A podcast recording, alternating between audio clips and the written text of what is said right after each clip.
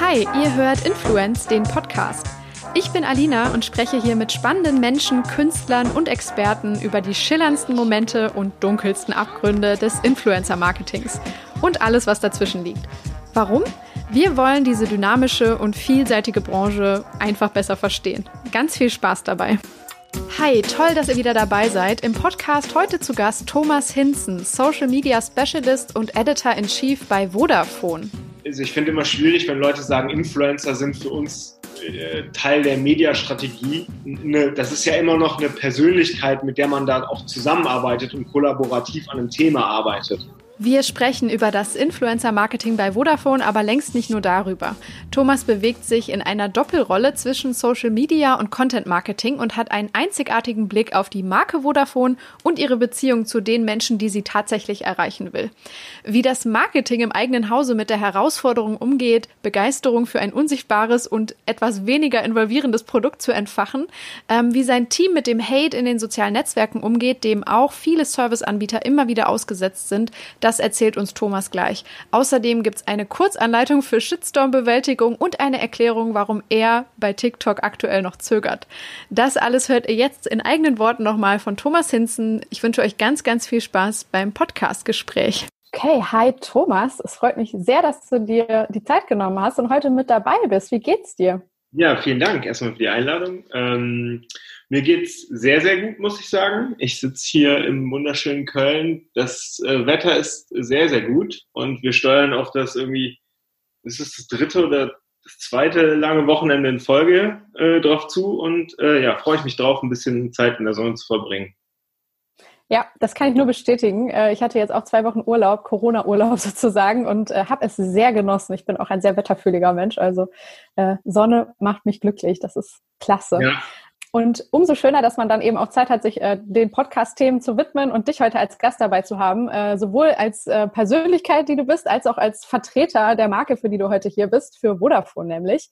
Äh, Finde ich richtig klasse und ich glaube, ähm, es sind einige tolle Themen, die du mitgebracht hast. Vielleicht magst du dich mal allen, die dich nicht kennen und die ähm, vielleicht nicht genau wissen, was Vodafone äh, im Content-Marketing und im Influencer-Marketing aktuell so macht, ähm, ein bisschen vorstellen und sagen, wer du bist und was deine Aufgabe ist im Unternehmen.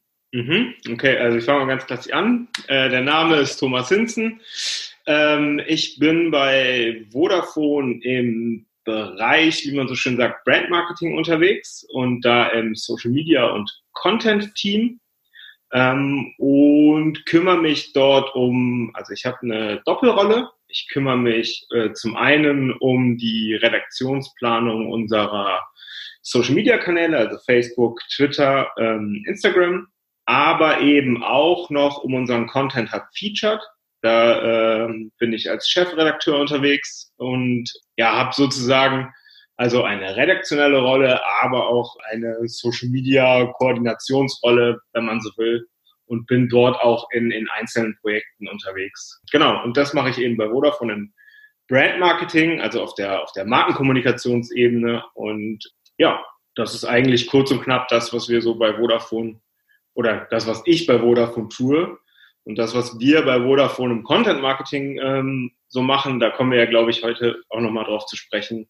Definitiv. Das klingt nach einer sehr coolen Mischung. Ähm, seit wann bist du denn schon bei Vodafone? Weil du bist ja schon ein bisschen länger dabei, glaube ich, im Unternehmen, ne?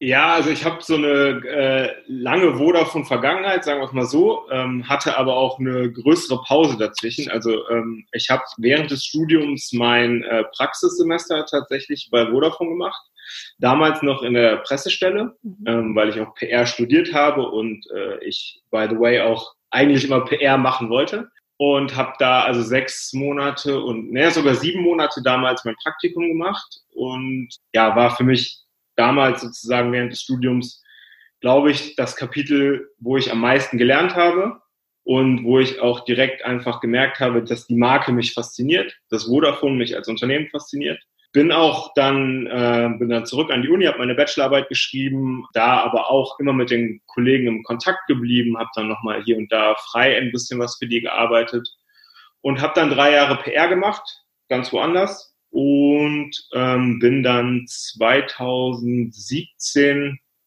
ähm, wieder sozusagen zurückgekehrt. Dann allerdings in die, äh, wie, wie man irgendwie früher im PR-Studium gesagt hat, auf die dunkle Seite der Macht, äh, also ins, ins Marketing und äh, bin seit 2017, Oktober, glaube ich, jetzt eben auf der Position, die ich eben schon angesprochen habe. Ähm, ja, und also wie gesagt, immer der Marke irgendwie verbunden gewesen, immer auch alles mitbekommen, irgendwie, weil, weil mich das einfach von Anfang an ja, sehr fasziniert hat und die, die Menschen, die da halt auch waren, mich immer sehr, sehr beeindruckt haben und auch gefördert haben. Ich finde es das toll, dass du von dir aus schon die ähm, Faszination für die Marke Vodafone ansprichst, weil bei mir ist es so, ich bin kein Vodafone-Kunde, war ich auch noch nie, aber ich war trotzdem der Marke immer auf eine gewisse Art und Weise verbunden. Und es lag auch an der guten Werbung, die ihr gemacht habt oder die das Unternehmen gemacht hat, weil ähm, mir wenige Unternehmen einfallen, die ich noch so präsent vor mir habe. Also ich kann teilweise ganze Spots irgendwie nacherzählen oder habe gewisse Lieder natürlich im Kopf. Ne? Also es war schon immer eine sehr präsente und auch sehr starke Marke. Was würdest du denn in deinen Worten sagen? Ähm, was macht die Faszination aus und wofür steht die Marke ähm, in deinen Augen, aber natürlich auch in Augen äh, des Unternehmens? Ja, ähm, also erstmal müssen wir natürlich äh, nach dem Gespräch nochmal darüber sprechen, ob du nicht doch vielleicht Vodafone-Kunde werden willst. Ähm, aber nee, ansonsten, also ich glaube, du hast schon einen sehr zentralen Punkt gesagt, in dem du die Musik angesprochen hast. Mhm. Wir sind eben schon ein Unternehmen, was in der, in der Werbung und äh, da vielleicht auch vorrangig in den TV-Kampagnen einfach sehr, sehr stark über die Musik ähm, kommt. Jeder unserer Kampagnenkünstler ist zu Beginn eigentlich nicht über alle Maßen bekannt, aber ähm, nutzt sozusagen natürlich auch unsere Vodafone-Spots als Vehikel. Aber wir haben da halt echt, und da muss ich sagen, das machen die RTL-Kollegen bei uns äh, super. Wir haben da halt echt ein super Gespür für irgendwie Musik, die dann auch den Zeitgeist, Zeitgeist trifft, die zu der Bildsprache natürlich auch passt, aber die auch ähm, ja irgendwie die Menschen bewegt. Und ich muss auch sagen, ähm, für mich ist auch, wenn ich jetzt, wenn ich jetzt auf eine Sache das reduzieren müsste, würde ich wahrscheinlich auch immer Musik sagen weil man hat einfach diese ganzen, diese ganzen Songs im Kopf. Ja, irgendwie, ich glaube, wenn ich jetzt zuletzt, also gerade läuft mit Heaven ein super starker Song. Mhm. Ähm, davor Alice Merton, ähm, die ja dann auch in Deutschland durchaus nochmal Bekanntheit äh, gesteigert hat. Ähm, Rag Bone Man, ähm, das Run Boy Run Lied. Ich glaube, man, man, jeder, das ist schon so drin in den Köpfen. Ja. Ähm, aber auch darüber hinaus ist Vodafone, glaube ich, eine Marke und das klingt jetzt so sehr theoretisch, aber ich meine, den Claim, den wir uns 2017 neu gegeben haben, The Future is Exciting, das ist jetzt nicht einfach so ein Marketing-Sprech, so, sondern wir sind schon, sage ich mal, eine Marke, die der Zukunft sehr positiv zugewandt ist. Mhm. Ähm, und ich finde, also jetzt gerade auch irgendwie in der Corona-Zeit haben wir tatsächlich auch mal darüber diskutiert, irgendwie so, wie sagen wir das den Leuten jetzt weiterhin? Die The Future is exciting, aber das ist eigentlich das, was uns wirklich umtreibt. So. Also Zukunft ist exciting. Ne? Auch wenn wir das vielleicht in Deutschland, äh, es gibt ja immer diese Umfragen, wo wir in Deutschland die Zukunft irgendwie gar nicht mehr so rosig sehen. Ja. Ähm, wenn man da aber mal in andere europäische Länder guckt, unsere Kollegen von der Vodafone Foundation zum Beispiel, die machen da ganz viel Research zu, da sind die Leute irgendwie ein bisschen begeisterter von der Zukunft. Ähm, und eigentlich versuchen wir das als Marke auch zu transportieren und zu sagen, hey Leute, wir haben da eigentlich echt, äh, sag ich mal, eine, eine gute Grundlage, auch in der Zukunft hier ähm, unsere, unser Leben und unsere äh, Gesellschaft äh, zu verbessern. Und ich glaube, so diese Grundpositivität ist auf jeden Fall auch ein, ein Markenkern von Vodafone. Und das versuchen wir natürlich auch irgendwie zu transportieren. Und ist tatsächlich etwas, womit man sich äh, an manchen Stellen in Deutschland wahrscheinlich abhebt, ne? weil äh, wir oft ja über die dystopischen äh, Szenarien sprechen, über alles, was schlechter wird und äh, was uns an Bedrohungen bevorsteht. Gerade auch verbunden mit der Digitalisierung, für die ihr ja auch mitsteht. Ne? Das äh, ist, glaube ich, ein sehr, sehr wichtiger Differenzierungspunkt. Ja, und total. Also ich meine, unser CEO oder, oder auch generell unsere, unsere Idee ist jetzt, es ist ja auch immer mehr vom, vom klassischen irgendwie Kommunikationskonzern auch äh, zu einem Tech-Konzern zu werden. Wir wollen ja Digitalisierung treiben. Das klingt jetzt so wie so, wie so eine Sprachbotschaft, die mir die PR noch mitgegeben hat, aber genau. ich glaube, dass man, also man merkt das auch im Unternehmen tatsächlich, dass, dass Leute eigentlich immer begeistert sind von Technologien, von Neuheiten, von Innovationen und dass wir das auch echt versuchen, irgendwie im Unternehmen zu fördern.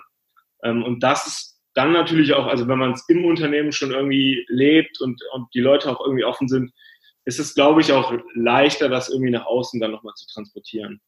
Ist ja im Endeffekt auch für euch in der Kommunikation sehr, sehr hilfreich, ne? dass ihr da so ein starkes Thema, das ja irgendwie jeden betrifft, das Thema Zukunft und wie wird es eigentlich mal in den, ja, in 10 oder 20 Jahren, ähm, das und auch die Positivität vor allem, die damit verbunden ist, weil du hast es auch im Vorgespräch angesprochen, es ist ja gar nicht so leicht, äh, engaging äh, zu kommunizieren für ein Mobilfunk Produkt sozusagen, ne? für Verträge, für Dinge, die irgendwie trocken sind, die nicht wirklich sexy sind, die per se zwar gebraucht werden, aber nicht unbedingt ach, das Feuer in uns entfachen, wie es manch anderes Produkt tut. Ähm, empfindest du das als sehr hilfreich und welche anderen Dinge gibt es sozusagen noch, die ihr als äh, ja vielleicht Hilfestellung benutzt oder als Vehikel, um trotzdem begeisternd zu kommunizieren für Vodafone und die Produkte? Ja, also ich glaube, da haben wir so, so zwei, drei, äh, sag ich mal, Herausforderungen, äh, die wir natürlich irgendwie haben. Also du hast ja gerade schon angesprochen, Mobilfunk oder auch Festnetz. Ne? Also wir, wir machen ja eigentlich fast nur Produkte, die du nicht sehen kannst. Also ne, wir stellen dir dein Festnetz-Internet äh, zu Hause, wir ähm, legen dir deinen TV oder machen deinen TV-Anschluss oder ähm, ja, stellen dir eben deinen Mobilfunkvertrag zur Verfügung. Das ist natürlich ein grundsätzliches oder eine grundsätzliche Herausforderung der Marke. Ähm, ja, aber darüber hinaus haben wir da, glaube ich, auch ähm, eine Menge schon geleistet in, in, in, in Vorarbeit, dass äh, die Leute eben genau wissen, was sie mit uns zu oder nicht zu verbinden haben, sondern was die Leute eben genau wissen, was sie mit uns verbinden können. Trotzdem haben wir natürlich auch auf der anderen Seite noch ein Problem, was zum Beispiel auch Unternehmen wie irgendwie die Deutsche Bahn oder andere eben unsere Wettbewerber haben, dass wir ein Produkt sozusagen anbieten, das sehr, sehr wichtig für die Leute ist. Weil, ne, ich meine, wir kennen das alle, wie oft schauen wir irgendwie auf unser Smartphone und gerade auch Festnetz ist in letzter Zeit natürlich nochmal total wichtig geworden, weil alle von zu Hause arbeiten gerade. Und wenn das nicht funktioniert, gilt es da relativ schnell eine große Frustration, ähm, die wir auch total nachvollziehen können. Und das ist natürlich dann auch nochmal eine Besonderheit in unserer Kommunikation, dass sich ne, insbesondere dann auch auf den Social-Media-Kanälen natürlich eher die Leute mit uns in Verbindung setzen, die vielleicht gerade nicht zu 100 Prozent positiv ein Erlebnis von unseren Produkten haben. Ja, weil niemand würde auf die Idee kommen, äh, uns eine Direktnachricht zu schreiben. Hallo Vodafone, heute hatte ich wieder überall äh, super 4G-Empfang und auch beim Festnetz hat es heute äh, total äh, reibungslos alles funktioniert. Jeder Videocall war einfach nur super. Ich wollte euch Danke sagen.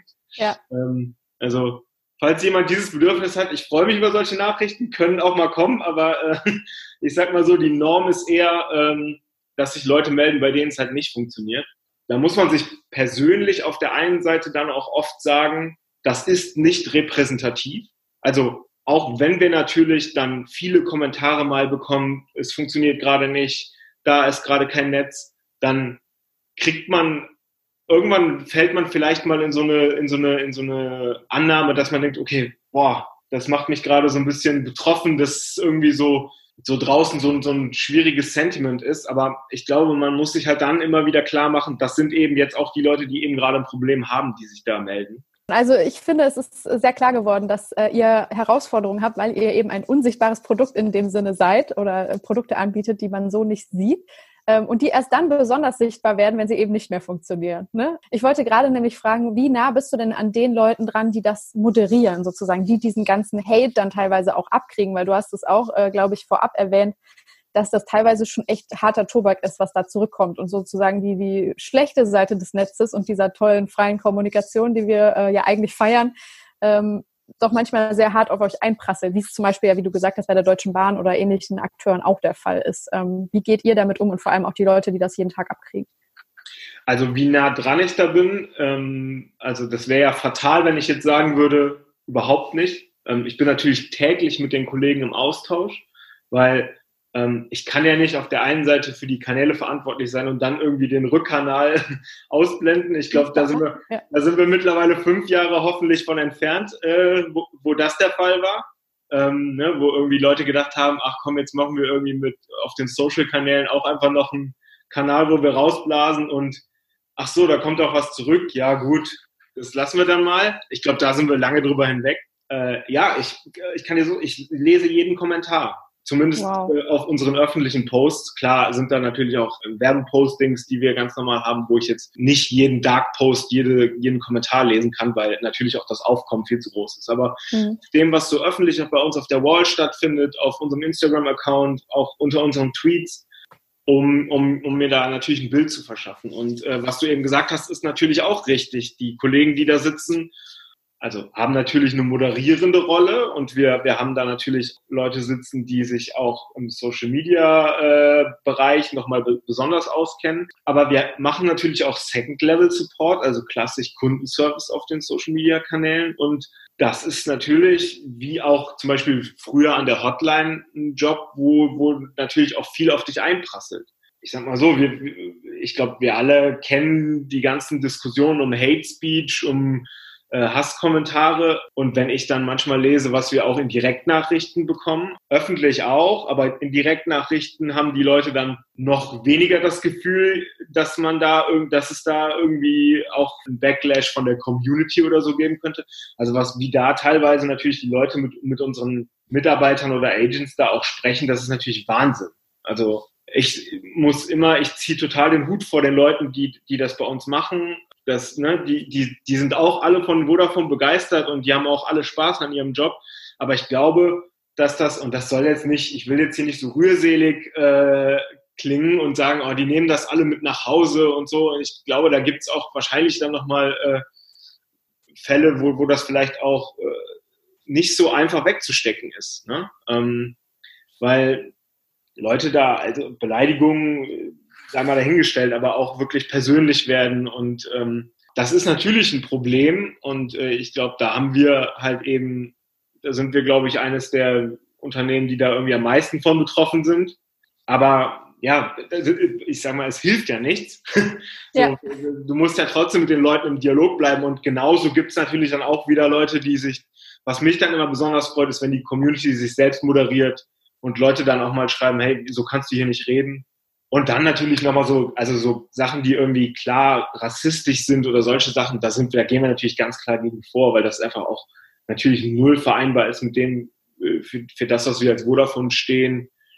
Jetzt will ich nicht dieses Haltungswort bemühen, aber das muss natürlich ganz klar gesagt sein, dass, äh, hey, das kannst du hier nicht äh, machen und ähm, das passiert nicht auf, auf unseren Kanälen. Ähm, das ist für uns natürlich ganz klar. Ja, ich kann das nur unterstützen, was du sagst und äh, auch ein bisschen bestätigen. Ich war selber, ich glaube, drei Jahre lang Community Manager oder auch Community Manager. Das war immer so, ein, so ein, äh, eine Nebenaufgabe sozusagen. Und ich habe einmal einen Shitstorm moderieren müssen für einen Süßwarenhersteller, der, ähm, vielleicht erinnern sich die einen oder anderen, ein, äh, eine Dame mit einem Kopftuch in der Werbung integriert hatte. Und da kam der ganze AfD, Hate, äh, identitäre Bewegung und so weiter, komplett unabhängig von der Marke, sondern einfach wegen dieses Bildes, sozusagen dieses Fanals und ähm, ich habe mir das damals, glaube ich, mit drei Kolleginnen aufgeteilt. Also wir waren nicht alleine, aber und es war noch nicht mal ähm, quasi auf einer persönlichen Schiene. Ne? Es ging wirklich darum, einfach wegzumoderieren, teilweise quasi ja im Endeffekt äh, rechtlich fragwürdige Beiträge zu löschen und so weiter. Also wirklich da reinzugehen. Trotzdem habe ich es mit nach Hause genommen. Ne? Und es war nur so ein kleines Fenster, wo dieser Hate einmal reinbrach. Ich glaube zwei Wochen insgesamt. Dann war auch wieder alles okay in Anführungszeichen. Aber das ist schon sehr belastend, selbst wenn man nur ja, so einen, ja. kurzen Moment damit konfrontiert wird. Ja, äh, also da habe ich vielleicht auch noch eine ganz spannende Anekdote. Tatsächlich war mein erster äh, Praktikumstag äh, im August 2012 der Tag, an dem Vodafone Deutschland quasi den ersten Shitstorm erlebt hat. Oh. Also wirklich, das klingt jetzt so, als hätte ich mir das zurechtgelegt, aber das ist tatsächlich so. Ähm, 2012 waren die, gab es natürlich schon Facebook-Kanäle von Vodafone, aber es war einfach auch noch nicht so mega gelernt, dass da so diese, diese Empörungswellen irgendwie initiiert werden können. Und ich weiß noch, dass ich damals äh, an meinem ersten Tag da hingekommen bin und alle schon irgendwie in Aufruhr waren und das natürlich da auch uns natürlich nicht komplett unvorbereitet getroffen hat, aber das hatte natürlich auf einmal schon eine ganz andere Qualität. Ähm, damals mhm. ne, ist das auch relativ schnell dann irgendwie in der Rheinischen Post gelaufen, also klassische Medien als Katalysator genau. von Shitstorms. Ähm, und das war für mich natürlich total spannend, ähm, weil einerseits kam ich halt von der Uni, ich musste ja auch ein bisschen was zu Facebook und so wissen. Ähm, und äh, war dann da irgendwie direkt drin und ähm, der Christian Rapp, der das damals gemacht hat, der heute bei der TUI ist, der äh, hat sich dann damals selbst gefilmt quasi und noch ein Statement da abgegeben und, und haben das, glaube ich, ganz gut, äh, sage ich mal, äh, ne, weil irgendwie der normale Krisenplan griff nicht so richtig. Mhm. Ähm, und ich glaube, wenn ich jetzt so die letzten, wenn das ist jetzt acht Jahre liegt das zurück.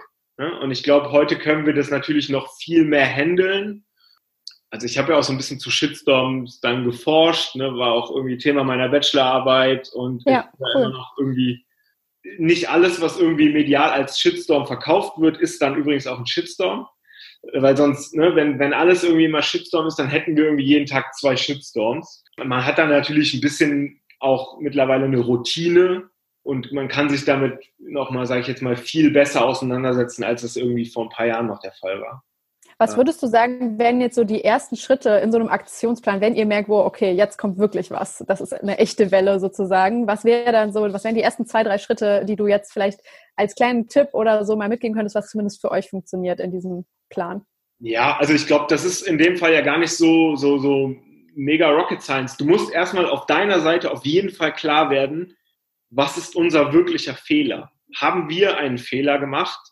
Ähm, ja. der diesen Shitstorm triggert. Ne? Also es gibt ja auch Shitstorms, die sozusagen, wo Leute sich verabreden, wo das Unternehmen vielleicht auch mal gar keinen Fehler begangen hat. Ja, ich weiß das damals noch, ich glaube, das war Mac McDonald's, da hatte einfach ein User ähm, auf die McDonald's-Pinwand geschrieben, warum der Cheeseburger jetzt 1,50 kosten würde. Und es war im Endeffekt irgendwie ein Missverständnis und die Leute sind da aber natürlich direkt auf den Kommentarspalten äh, gewesen und haben natürlich McDonalds angeklagt. Da habe ich damals auch mit dem McDonalds äh, Kommunikationschef dazu gesprochen. Ja, also kein, keinerlei Schuld bei denen, aber du äh, konntest, musstest das dann natürlich moderieren. Ja, ähm, also für, als erstes würde ich immer klären, wo ist unser Fehler, was haben wir falsch gemacht und intern klären, was, was, was ist da los. Dann ist natürlich, ich meine, das ist jetzt auch, glaube ich, da erzähle ich keinem was Neues, muss man sich natürlich auf den Kanälen irgendwie schnell da irgendwie positionieren und muss, glaube ich, auch relativ offen und frei raus kommunizieren, mit mhm. den Leuten in den Dialog treten.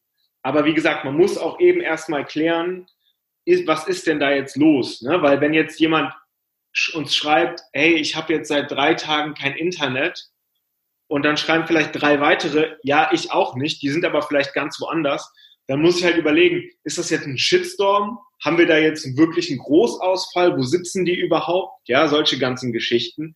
Oder ist das vielleicht einfach ein Einzelbegehren, wo dann sich drei, vier Läufer, Mitläufer sozusagen, also Mitläufer in Anführungszeichen finden, die dann auch nochmal schreiben, hey, ich habe auch ein Problem. Ja.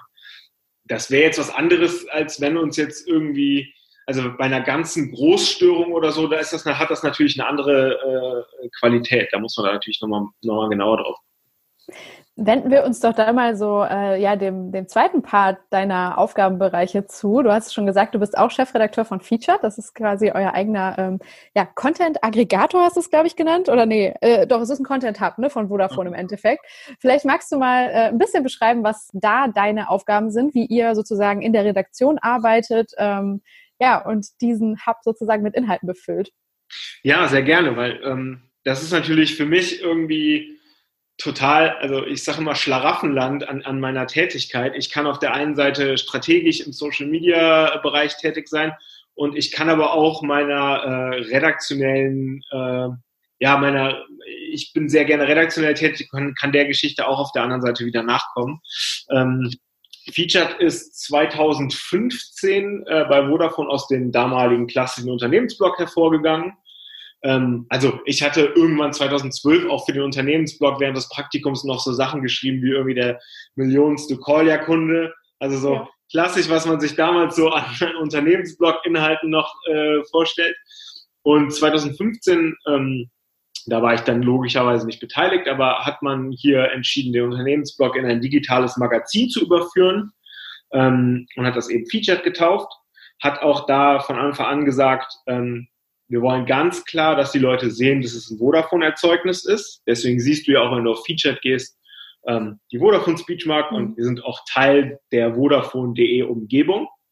Ähm, ne, es gibt ja auch andere Player, die zum Beispiel redaktionelle Hubs führen, wo dann nicht direkt ersichtlich ist, dass das äh, ein Markenerzeugnis ist. Aber da haben wir uns von Anfang an gesagt, das wollen wir. Wir wollen das ganz klar auch aus dem Brand-Marketing ähm, sozusagen heraussteuern ähm, und haben halt gesagt, wir müssen uns irgendwie mit den Themen beschäftigen, mit denen sich auch unsere Kunden beschäftigen.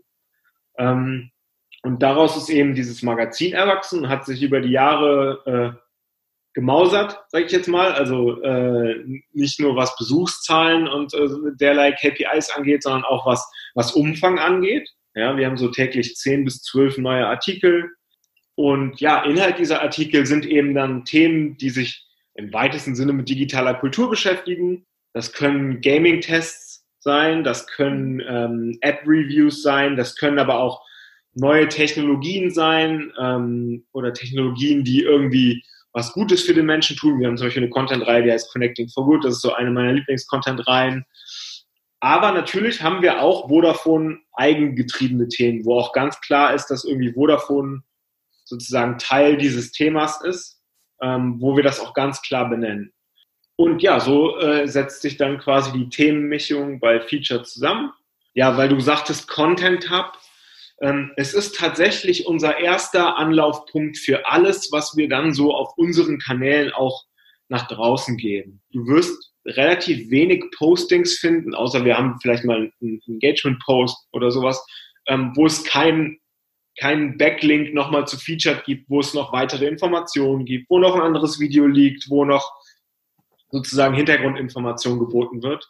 Weil wir gesagt haben, wir brauchen irgendwie diese eine Anlaufstelle und genau, das ist jetzt äh, der, der, der Kurzpitch für Featured, würde ich sagen. Man hört ja jetzt immer wieder ähm, die Empfehlung, Marken müssen zu Publishern werden. Ne? Jedes Unternehmen muss eigentlich äh, ein Medienhaus werden. Wie stehst du zu dieser Empfehlung und äh, würdest du sagen, dass ihr ja dieser Strategie folgt mit Featured? Ähm, also ich würde erstmal sagen, bitte nicht jedes Unternehmen. so, ja. ähm, weil ich glaube dann irgend, also ich, man muss halt überlegen, passt es zu mir als Marke ähm, und will ich diesen Aufwand auch betreiben? Ähm, und ähm, möchte ich auch, also wir machen das ja nicht nur, weil wir alle Lust haben auf redaktionelles Arbeiten und weil wir gerne eine Redaktion unterhalten, sondern wir machen das natürlich, im, im, um eben äh, Markenkommunikation zu treiben und eben dauerhaft im Bewusstsein auch der Leute stattzufinden. Ähm, und ich glaube, nur um eben redaktionell unterwegs zu sein, jetzt als Medienhaus zu arbeiten, ich glaube, das ergibt einfach keinen Sinn. Und ich glaube, auch für viele Unternehmen ist das einfach, äh, wäre das einfach nicht, nicht, äh, nicht, nicht sinnvoll. Ähm, bei uns ist es eben so, dass wir das eben als, als äh, Punkt identifiziert haben und auch äh, strategisch aufgegriffen haben und wir auch äh, sehen, Leute, die schon mal einen Featured-Artikel gelesen haben, ähm, haben eine höhere Affinität zur Marke ähm, als eben Leute, die das noch nicht gelesen haben. Ja, also da äh, gibt es ja auch dann so äh, schöne KPIs wie irgendwie der NPS ja, also ähm, ein Featured-Leser ist wahrscheinlich ähm, eher dazu verleitet, seinen Freunden und der Familie mal Vodafone ans Herz zu legen. Mhm. Ähm, und äh, natürlich schauen wir uns das auch alles genau an in äh, Marfo und in normalen KPIs. Ähm, und genau, sehen halt, dass das funktioniert und dass das auch für uns funktioniert. Ähm, und genau, das, so, da ist so, darin ist sozusagen begründet, warum wir Featured machen. Ja. nicht, weil irgendwann der Unternehmensblog ein Redesign bekommen musste und äh, ich dann da nochmal dazugekommen bin und nochmal mehr Artikel schreiben wollte. Das ist definitiv nicht äh, der Fall. Wie viele seid ihr im Redaktionsteam? Was würdest du sagen, dass man mal so eine Vorstellung davon bekommt, was da wirklich auch an äh, ja, Ressourcen hintersteckt? Mhm. Also wir haben ähm, so im Kernteam, sage ich mal, vier bis sechs Redakteure, mhm. ähm, die allerdings jetzt nicht alle Artikel schreiben, sondern wir haben, wir arbeiten natürlich auch einfach mit einem externen Autorennetzwerk zusammen. Ähm, da haben wir, wir haben Leute, die im Filmbereich unterwegs sind, das heißt, die schreiben uns unsere äh, Filmkritiken. Dann haben wir aber auch Leute, die zum Beispiel super interessiert in Hardware sind. Also äh, das neue Device muss getestet werden. Da brauchen wir natürlich jemanden, der halt sehr tief im Thema ist. Sind wir natürlich auf Vodafone-Seite mega im Thema. Das, wir haben halt nur nicht, sag ich mal, so viele Redakteure da sitzen. Ja, also die Leute, die sich bei uns um die Devices kümmern, sind meist keine Redakteure.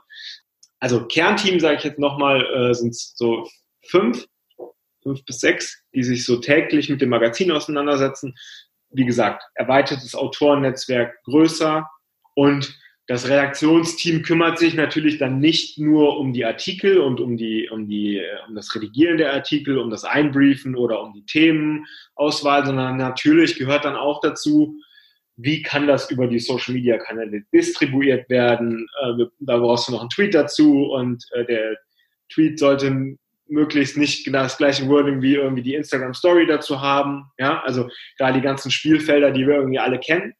Ähm, das läuft dann natürlich auch in diesem Team. Und äh, auch die Kommentarbeantwortung auf der Plattform. Also du kannst auch bei Featured auf dem Magazin natürlich kommentieren. Und da haben wir von Anfang an gesagt, wir wollen, dass dann da auch das Redaktionsteam aktiv äh, unterwegs ist.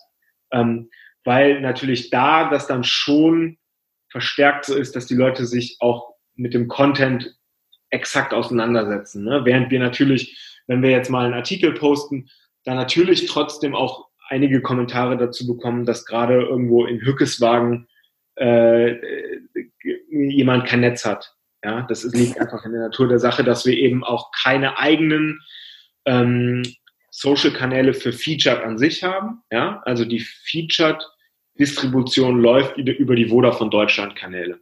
Mhm. Das ist auch ganz wichtig. Ähm, und deswegen war auch klar von Anfang an, dass wir als Marke äh, ersichtlich sein müssen in dem, in dem Magazin, ähm, weil das ja sonst eine Wirkung hat, ne? Ja. ja genau. Und es wäre auch so ein bisschen so eine äh, nicht Mogelpackung, aber äh, es, es fühlt sich nicht richtig an, glaube ich, dann äh, dauerhaft sozusagen Magazininhalte über einen Markenaccount sozusagen so nach draußen zu pushen und ohne dass man den Leuten klar macht, das ist ein Markenerzeugnis, wir haben da eine gewisse Nähe. Ja. Möchte ich nur anmerken, eine Sache noch, wir haben trotzdem ein unabhängiges Redaktionsteam. Ja, das ist immer so, wir arbeiten da durchaus journalistisch und mir ist das auch ganz wichtig, äh, weil ich auch eine Zeit lang sehr intensiv mit einem äh, Journalisten zusammengearbeitet habe, der mich da in der Hinsicht geprägt hat. Also so journalistische Arbeitsweise ist uns schon sehr wichtig. Ähm, also die Quellen müssen sicher sein und sowas alles.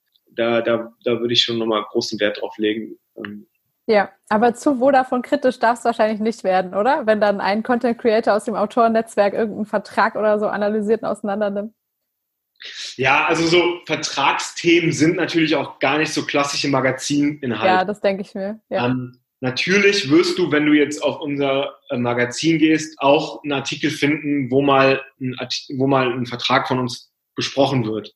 Aber auch da halten wir uns natürlich einfach an das, was faktisch sozusagen Bestandteil des Artikels oder der, der, sorry, des Tarifs ist. Ja. ja?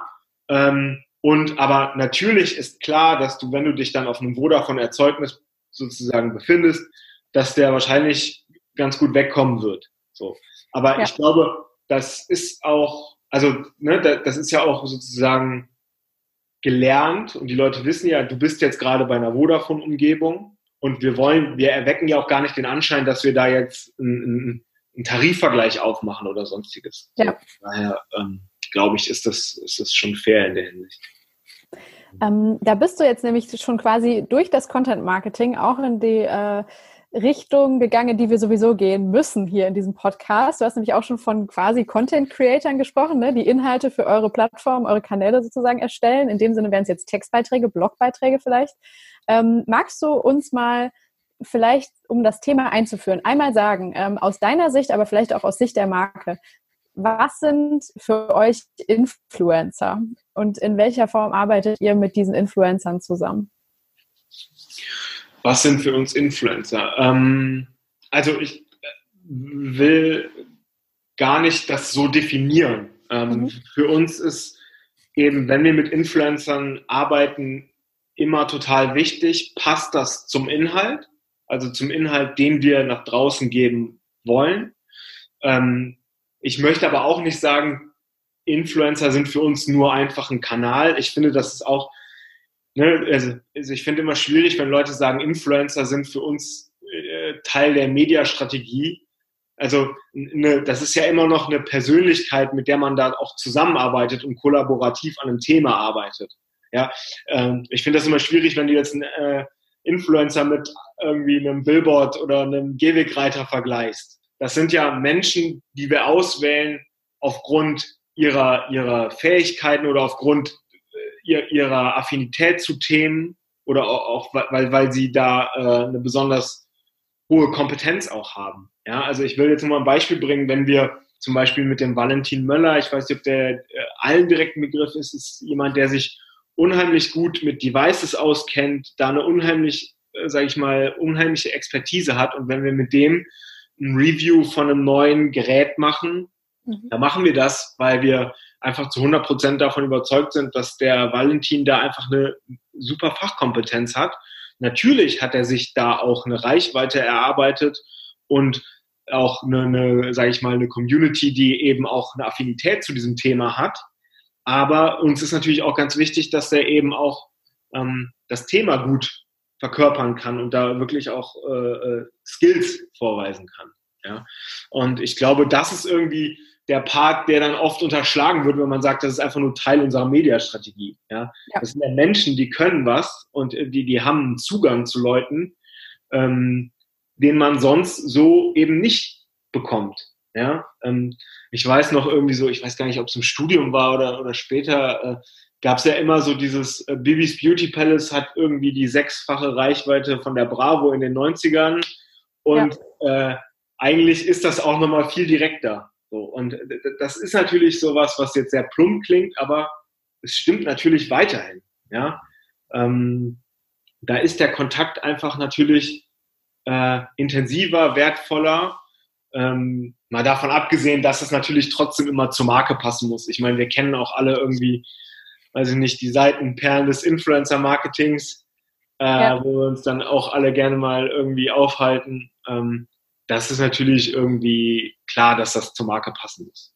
Ähm, wann habt ihr euch denn entschieden? Kannst du dich da vielleicht noch so in deiner langen Vodafone-Historie zurückerinnern, ähm, erstmals irgendwie mit Influencern zu arbeiten? Wann war es wirklich so, dass der Begriff Influencer-Marketing bei euch stattgefunden hat und man nicht äh, noch in anderen Disziplinen oder so rumgewirtschaftet hat, sondern wirklich verstanden hat, ja, wir wollen mit Influencern arbeiten. Und was war vielleicht auch damals schon oder heute die Zielsetzung dahinter, das zu tun?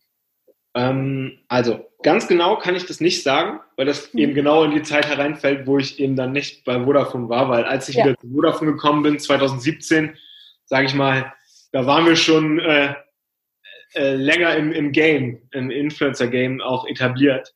Ähm, und sage ich mal 2012, 2013, als ich in der PR war, waren Influencer auch noch kein Thema. Ja. ja. Ähm, wobei ich auch da weiß, zum Beispiel, wir haben damals bei der CeBIT Blogger-Frühstück äh, Sachen veranstaltet. Und genau. ich finde, das ist ja eigentlich mehr oder weniger der Vorläufer, ja, und, und, und eigentlich ist es Influencer Relations ähm, nur eben anders betitelt. Ja. Ähm, ja. Und äh, jetzt so, dass man sagt, so wie wir das heute definieren, Influencer Marketing, ähm, ist das, läuft das natürlich auch schon ein paar Jahre bei Vodafone. Ich äh, glaube, das ist auch, äh, sage ich mal, bekannt oder die Leute, also wir haben schon mit sehr vielen Influencern zusammengearbeitet, auch in vielen, äh, sage ich mal, Projekten, die, die auch irgendwie Besonder, Besonderheiten aufgew äh, aufgewiesen haben. Wir hatten auch 2016 zum Beispiel, will ich mal sagen, die erste ATL-Kampagne, TV-Kampagne, wo dann im TV-Spot tatsächlich auf einmal Influencer aufgetreten sind. Ja, ähm, also Ape Crime und Melina Sophie waren das damals, die für unseren Callja-Tarif äh, geworben haben. Weiß ich noch, weil ich da irgendwie den, den, den Horizont-Beitrag damals äh, gelesen hatte. Ähm, und das für die Leute natürlich, also wahrscheinlich, wenn du meine Mutter gefragt hättest, wer die Leute da im TV-Spot sind, hätte die die natürlich nicht erkannt. Ja? ja. Und 2016 da kann ich jetzt gar nicht sagen, ob dann, ob das da, ob da die Leute das auch alles schon so direkt verstanden haben, dass das da Melina, Sophie und Ape Crime in dem Spot sind. Ähm, aber ich glaube, da waren wir auch da relativ früh dran. ähm, und haben gemerkt, äh, dass, ne, klar, Corlia ist auch natürlich ein Produkt, was sich eher an eine jüngere Zielgruppe äh, richtet, ist ja unser Prepaid-Produkt. Ähm, und haben natürlich, wir haben ja auch damals auch Plakate mit denen aufgehangen, ja, also die hingen dann auch in den Städten und ähm, ich glaube, das war schon so, so ein ganz guter, äh, guter Move damals äh, von den Kollegen hier. Ähm, ja, und seitdem nutzen wir natürlich immer wieder Influencer für ähm, diverseste äh, Projekte, sei es Aktivierungen von Events beispielsweise. Also wir haben letztes Jahr auf äh, mit der Vodafone Gruppe ähm, in ganz in vielen europäischen Vodafone Ländern äh, eine Kampagne zum äh, Star Wars äh, gemacht ähm, und natürlich ist es da sozusagen oder was heißt natürlich, aber für uns war das ja auch wieder eine gute Möglichkeit, mit Influencern zusammenzuarbeiten. Wir haben mit denen zum Beispiel so eine Star Wars Quiz Taxi Aktivierung gemacht hier im Mediapark in Köln ähm, oder auch bei unseren diversen E-Sports äh, und Gaming Aktivitäten ähm, irgendwie auf der Gamescom, wenn wir da einen Stand haben, ähm, dann sind da auch oft Influencer zugegen, ähm, die eben da auch sozusagen mit, mit unseren Kunden oder mit, mit den Messebesuchern interagieren können. Ähm, also da sind wir, sage ich mal, sehr breit unterwegs, was äh, Influencer äh, genau als Markenbotschafter angeht für uns. Ja, genau, weil du es nämlich jetzt schon gesagt hast, Markenbotschafter, weil äh, es ja wirklich schon so ist, ähm, dass ihr auch ein Produkt habt, was natürlich anders als vielleicht ein Hello, Hello Body, äh, keine Ahnung, Body äh, Soft Spray Cream, something, äh, schwerer über eine Instagram Performance orientierte ähm, Promocode-Kampagne oder so an den Mann gebracht werden kann oder an die Frau. Äh, da geht es ja meistens um auch längere Vertragslaufzeiten. Da wird wahrscheinlich keiner nach einem Swipe-Up denken, oh ja, das möchte ich jetzt. Also ist bei euch wahrscheinlich eher im Zentrum äh, tatsächlich die Marke eben ähnlich wie ja auch beim Content-Marketing eigentlich, in einem Kontext darzustellen, der für die Menschen attraktiv ist, ihnen ähm, tolle, entertaining Inhalte und Mehrwerte mitzuliefern, Wissen vielleicht zu vermitteln, ähm, damit sie sich dann positiv an die Marke zurückerinnern. Ja. Oder was wäre, würde, würdest du sagen, sind eure Ziele? Äh, ja, das hast du schon super zusammengefasst. Ähm, also wenn ich so durch mein, ja genau, wenn ich durch meinen Instagram-Feed äh, so durchscrolle und dann, ähm, ich bin, habe eine sehr hohe Affinität zu Sneaker und mhm. wenn ich dann diese ganze Sneaker-Werbung sehe und dann irgendwie durchgestrichener Preis am besten noch, ne, statt irgendwie 80 Euro nur 69 Euro, also ich muss sagen, da bin ich auf jeden Fall total äh, versucht oder was heißt nicht nur versucht, da bin ich jeden, jemand, der dann auch da echt oft einfach nochmal durchklickt und direkt kauft. Also ich bin, glaube ja. ich, für jeden, für jeden, der bei, bei solchen Sneakerfirmen im, im Performance-Marketing sitzt, bin ich, glaube ich, der, der, der äh, ja, gewünschte User. Ähm, und das ist eben, wie du gerade gesagt hast, bei uns eben nicht so einfach. Ja, wir haben eben bei nahezu jedem unserer Produkte, außer wenn du jetzt den, den Prepaid-Bereich rausnimmst, eben längere Vertragslaufzeiten. Ähm, Ne? In der Regel sind die Leute eben nicht dauerhaft in Market, wie man so schön sagt. Ja? Mhm. Also wenn ich jetzt irgendwie für ein Pickup, da bin ich irgendwie immer in Market, wenn ich Pickup mag. Ja, wenn ich dann ja. ein Ad bekomme, denke ich mir vielleicht, ach, demnächst ja, an der äh, äh Supermarktkasse muss ich mal wieder ein Pickup kaufen. So, ähm, so funktioniert das natürlich bei uns nicht, ne? weil die Leute beschäftigen sich immer nur in einer ganz bestimmten Zeit mit einem Anbieterwechsel oder mit einem, mit einem Neuvertrag. So. Und deswegen hast du ja gerade schon gesagt, so diese ganze Promo-Code-Mechanik funktioniert für uns natürlich nicht. Ähm, was wir natürlich äh, hin und wieder machen, ist jetzt zum Beispiel in Podcasts. Da gibt es dann auch ähm, eigentlich mal angepasste Vertragsstrukturen für Leute, die aus dem Podcast auf diese Landingpage gehen und so. Versuchen wir natürlich auch, äh, uns ein bisschen hinzuentwickeln. Mhm. Ähm, aber es ist eben nicht dieses klassische mit dem Thomas 20 kriegst du jetzt nochmal 20 Prozent auf deinen Red M-Tarif. Ähm, ja. Ne? Das, ja, da, sind, das, das, das ist, glaube ich, einfach nicht, nicht unser, nicht unser Home-Turf da an der Stelle. Ähm, genau, und deswegen haben wir halt, oder deswegen nutzen wir halt Influencer sehr stark im Markenkontext. Jetzt kann man aber natürlich auch darüber diskutieren. Wir haben zum Beispiel ähm, das beim iPhone 7 Start haben wir damals eine relativ große Aktion gemacht, wo wir iPhone 7 an Influencer per Drohne delivered haben. Schön, so, ja. Das heißt, die hatten das iPhone 7 dann alle einen Tag vor allen anderen, weil wir denen das wirklich per Drohne sozusagen zugestellt haben. Mhm. Ähm, jetzt hatten wir, jetzt sind wir natürlich nicht sozusagen primär Verkäufer der Hardware, ne? aber ähm, das ist eine, nutzen natürlich schon gerne auch der, den Bass, der um solche Sachen irgendwie kreiert wird. So und und da ist es dann natürlich auch wieder produktnäher, wenn wir mit Influencern zusammenarbeiten. Aber so, dass man sagt, hier nimm dieses Produkt und und sag jetzt, da gibt es diesen Discount, das ist bei uns eher schwierig. Ja. ja. Ähm, ja. Du hast eben schon Podcasts angesprochen. Ähm, in welchen seid ihr denn? Weil ich höre euch zum Beispiel immer äh, im OMR-Podcast, ne? da seid ihr auch Kooperationspartner, soweit ich mich erinnere. Ähm, und würdest du das ähm, quasi ja als Teil von Vodafone auch schon ein Stück weit dem Influencer-Marketing zuordnen? Weil wenn ich jetzt darüber nachdenke, ist ja definitiv Philipp Westermeier für eine gewisse Zielgruppe ein absolut bedeutsamer Influencer. Ähm, wäre das jetzt sozusagen schon eher beim Influencer-Marketing aufgehangen oder ist das nochmal eher äh, Disziplin äh, ferner? Ähm, bei der ganzen OMR-Geschichte ist es jetzt so, dass wir natürlich mit dem mit Philipp und Team, also den OMR-Kollegen, äh, da hatten wir ja eigentlich für dieses Jahr nochmal ein ganz großes Paket sozusagen an, an, an, an Unterstützung geplant. Wir wollten eigentlich eine eigene Halle ja machen. Bei äh, OMR. Bei OMR. Ja. Ähm, das ist ja auch, hat ja auch Philipp selbst schon erzählt in seinem Podcast und ähm, auch der Geschäftsführer von äh, Vodafone Business, der Alex Saul war ja da auch äh, schon im Podcast und hat das eigentlich alles einmal ganz gut aufgearbeitet, wie diese ganze Kooperation mit den OMR-Kollegen zustande gekommen ist. Ähm, da muss, in, in dem speziellen Fall war es jetzt tatsächlich, dass es eher aus der Vodafone Business Unit, also aus unserer B2B-Unit getrieben wurde. Ähm, wir dann im, äh, in der Markenkommunikation natürlich aber trotzdem immer als Sparringspartner äh, sozusagen reingeholt werden ne, weil das natürlich ja. eigentlich unser irgendwie Metier ist, ähm, aber das eigentlich eher eine Vodafone Business Partnerschaft war.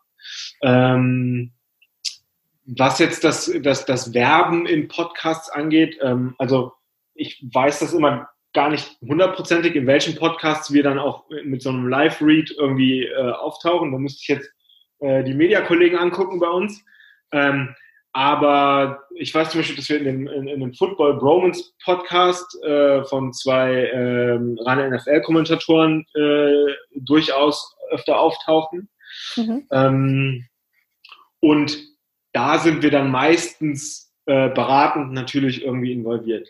Ähm, das gilt übrigens auch für ähm, anderweitigere Influencer-Produkte. Das klang jetzt komisch. Also ähm, wir, sind, wir sind nicht immer Hauptinitiator jedweden Influencer, jedweder Influencer-Aktivierung, ne? ja. sondern es gibt natürlich auch, äh, wir haben ja eine Menge Shops in Deutschland, ja, und es gibt natürlich auch lokalere Initiativen, wo, wo, wo auch zum Beispiel jemand in, ich sag jetzt mal, Hamburg sagt, hey, wir haben hier jemanden, mit dem wir gerne zusammenarbeiten würden, ähm, der auch vielleicht mal aufmerksam auf unseren Shop macht oder äh, auf unser In-Store-Repair-Angebot. Ja? Und da sind wir dann natürlich immer im Unternehmen und da, da muss man, das muss man sich auch aufbauen, ne? dass die Leute im Unternehmen wissen, ey, die Kollegen von Social, die können wir jetzt fragen. Ja. Und denen können wir das besprechen. Und ähm, da geht es gar nicht darum, dass wir da irgendwie alles durchsteuern wollen, ja, sondern geht es einfach nur darum, dass wir natürlich immer bewerten wollen, passt das irgendwie zur Marke ähm, und wir den Leuten auch gar nicht irgendwie total in ihre Ideen reinreden wollen. Also wenn, wenn, wenn der, der Shopbesitzer kennt sein Publikum wahrscheinlich zehnmal so gut wie ich, irgendwie, der in Düsseldorf in der Zentrale sitzt, ja. Ähm, aber natürlich sind wir der Sparingspartner und sagen, hey, guck mal, ähm, das wird jetzt eher nicht so gesamt in unsere Markenstrategie gerade passen ähm, oder ja, finden wir gut, ähm, aber äh, achte bitte auf das und das. Ja? Mhm. Ähm, das heißt, wir sind auch für, für viele Themen, Aktionen, die dann auch mit Influencern äh, sozusagen bespielt werden, auch ähm, ja, Ansprechpartner im Unternehmen. Wie hast du es geschafft, dass die Leute jetzt wissen, dass sie bei euch anklopfen können? Weil das ist, glaube ich, etwas, was viele Menschen vor eine Herausforderung stellt, gerade wenn sie in so komplexen und großen Unternehmen arbeiten, wie es ja zum Beispiel Vodafone auch ist. Ja, ähm, also ich glaube, das ist ja natürlich immer ein Prozess. Also ich glaube, ne, klassisch kennt man das ja auch so ein bisschen wahrscheinlich aus der PR. Äh, auch da gab es ja früher wahrscheinlich mal den einen oder anderen, der vielleicht mal irgendwie nach draußen was gegeben hat, wo man so gesagt hat, ah, wäre ganz gut gewesen, wenn du uns da mal vorher Bescheid gesagt hättest in der PR-Abteilung. Oh ja. ich glaube, kennen wir alle. Ähm, da ist es natürlich jetzt, sage ich mal, noch mehr gelernt. Ja, ähm, aber das hat natürlich einfach auch mit einer, mit einer internen, ja, kann man fast schon sagen, Markenbildung zu tun. Ja, ähm, wir müssen da natürlich intern den Leuten zeigen, dass wir da die Experten sind, wir müssen super vernetzt sein. Da habe ich den Vorteil, dadurch, dass ich äh, Featured äh, mache, bin ich sozusagen eigentlich im ganzen Unternehmen vernetzt. Ja, die Leute wissen irgendwie, das ist der, den ich anschreiben muss, wenn ich da mal ein gutes Thema habe. Ja. ja? Und ähm, dann ist der Weg meist auch nicht mehr so weit, sozusagen die Verbindung zu Social Media zu, zu schaffen. Ja? Ähm, da kommen dann natürlich auch Anfragen, äh, wo ich mir denke, ja, da bin ich jetzt nur wirklich nicht zuständig. Aber meistens kenne ich dann jemanden, der dafür zuständig sein könnte. So, ne? Also ich glaube, das ist einfach ähm, tatsächlich, auch wenn es so einfach klingt, natürlich Netzwerken, ähm, mhm. aber auch so, ich glaube, die Vodafone-Mitarbeiter wissen natürlich um die Stärke der Marke und auch um, um die, die Expertise, die bei uns im gesamten Brandmarketing vorhanden ist. Ähm, und wir sind auch gar nicht so viele Menschen. Ja? Das hilft, glaube ich, auch. Also ich glaube, im Unternehmen wissen die Leute schon relativ genau, wenn einer von uns irgendwie aus dem Bereich über einen Campus läuft, ah, okay, das ist der Kollege, der immer die Musik für den TV-Spot auswählt. So. Ja, ne? oh, das ist doch schön. Es ist ein Vorteil davon, dass wir gar nicht so riesig sind in der Kommunikationstruppe ähm, ja. im Brandmarketing jedenfalls. Sehr gut, ja, das kann ja doch manchmal wirklich auch helfen, ne? wenn man die Nasen kennt sozusagen, die da ja. rumlaufen und unterwegs sind. Sehr schön. Ähm, du hast es jetzt schon ein bisschen angesprochen. Ihr seid wirklich in sehr, sehr vielen verschiedenen Feldern unterwegs und gerade auch als Markenkommunikationsteam ähm, habt ihr halt viele Berührungspunkte auch mit anderen Teams und so weiter. Und es passiert auch sehr viel sozusagen ähm, jetzt nicht äh, unter eurem Radar, aber halt äh, vielleicht ja etwas unabhängiger sozusagen von eurem Team. Ähm, wie behaltet ihr denn oder ist es überhaupt ein Anspruch von euch, den Überblick zu behalten, zum Beispiel mit welchen Influencern irgendwo mal mit Vodafone oder von Vodafone gearbeitet wurde. Also habt ihr vielleicht sowas wie eine Datenbank? Habt ihr sowas wie Learnings, die ihr vielleicht den Personen zuschreibt, so boah, der war wirklich ein absoluter Ausfall, nicht zuverlässig, whatever. Und der war vielleicht perfekt, mit dem auf jeden Fall längerfristiger was starten. Äh, wie geht ihr davor, um dieses Wissen sozusagen im Unternehmen zu behalten und auch anzureichern? Mhm. Ähm, also grundsätzlich haben wir natürlich diverseste Tools im Einsatz, die irgendwie auch die meisten kennen, ähm, womit wir natürlich äh, ich mal, auch alles im Blick haben können, was so auf den Kanälen läuft. Das ist natürlich eh eine fortlaufende Analyse. Wir haben auch zum Beispiel eine Person in unserem Team, die sich äh, rein um die Analyse unserer Social Media Kanäle und, und unserer Social Media Aktivitäten kümmert. Ähm, also das ist sowieso immer abgedeckt, ja, weil da kann natürlich auch immer mal sein, dass irgendwo jemand im Shop die Idee hat, er macht jetzt mal das und das mhm. und das vielleicht mal nicht mit uns abspricht. An, so, das kann einfach passieren, ja. Ähm, und dann ist natürlich irgendwie, und wenn wir das dann sehen über unsere Tools, ja, dann, dann wissen wir, ah, okay, krass, wir, wir finden schon echt viel, ja. ja. Ähm, darüber hinaus würde ich immer auch sagen, äh, also natürlich wird auch jede Kampagne reviewed. Ich meine, das ist ja klar. Ich glaube, das wäre, also das sollte jetzt keine Überraschung sein, dass äh, wir uns irgendwie da ein Reporting ziehen, wenn wir mit ähm, einem gewissen Influencer zusammengearbeitet haben. Ja? Und bei größeren Aktivierungen ist natürlich auch immer jemand von unserem Team super involviert, ja? ist dann dabei ähm, und wir wissen dann natürlich auch, mit dem und dem ist es vielleicht schwieriger in der Zusammenarbeit. Ne? Das sind natürlich Sachen, die wir natürlich intern ausspeichern. Ähm, und wo wir natürlich ein, ein, mittlerweile natürlich auch ein, ganz gutes Koordinatensystem entwickelt haben. Ja, ähm, wir wissen natürlich auch, welcher Influencer hat zu welchem Zeitpunkt vielleicht mal was für einen Wettbewerber gemacht. Ja. Und äh, sollte dann vielleicht tunlichst nicht am nächsten Tag bei uns auftauchen. Ja, also ich glaube, äh, man kennt alles irgendwie so diese Autohersteller-Geschichten, wo irgendwie der Influencer am einem Tag mit, mit einem bayerischen Auto und dann am nächsten Tag vielleicht mit, mit, einem, mit einem Auto aus Wolfsburg oder so rumgefahren ist. Ähm, so, also solche Sachen, da, da, da müssen wir natürlich schon ein bisschen schauen, weil das irgendwie natürlich komisch ist, wenn jetzt jemand irgendwie am einen Tag in der Instagram Story was zur Telekom erzählt und dann am nächsten Tag äh, spricht er irgendwie äh, von seinem Besuch im Vodafone Shop. Ja, das ist Aber es wäre jetzt kein Ausschlusskriterium, wenn er vor zwei Jahren oder so mal was mit der Telekom gemacht hat für euch? Ähm, nee, würde ich nicht sagen. Also mhm. man, man, man, man, muss das natürlich auch immer wieder im Einzelfall betrachten. Ja, man muss ja. natürlich auch gucken, wie sehr wird derjenige vielleicht auch noch mit dem Wettbewerber assoziiert.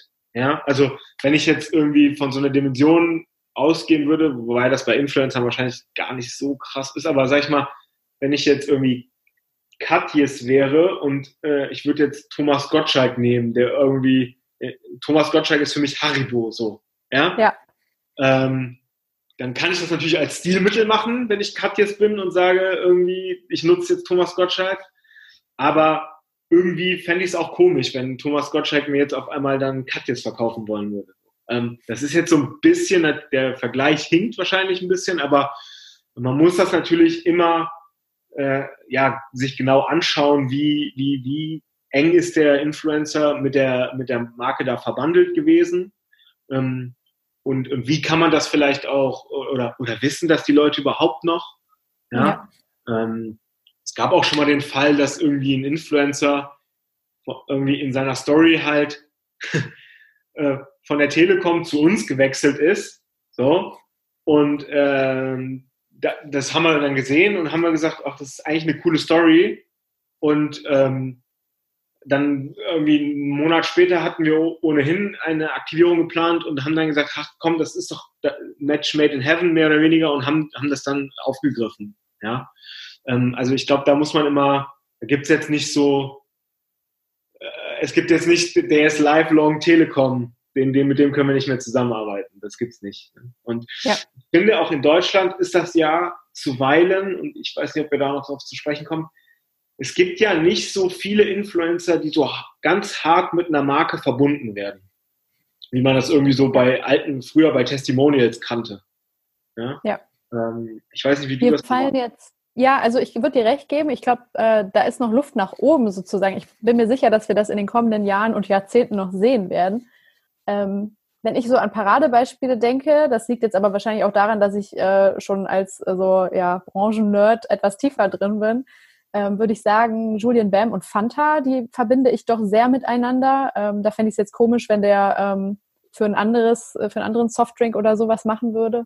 Pamela Reif und Calcedonia, die war ja hier überall plakatiert und so, ist immer auch wieder ein schöner Beispielcase für äh, so ATL-Maßnahmen mit Influencern.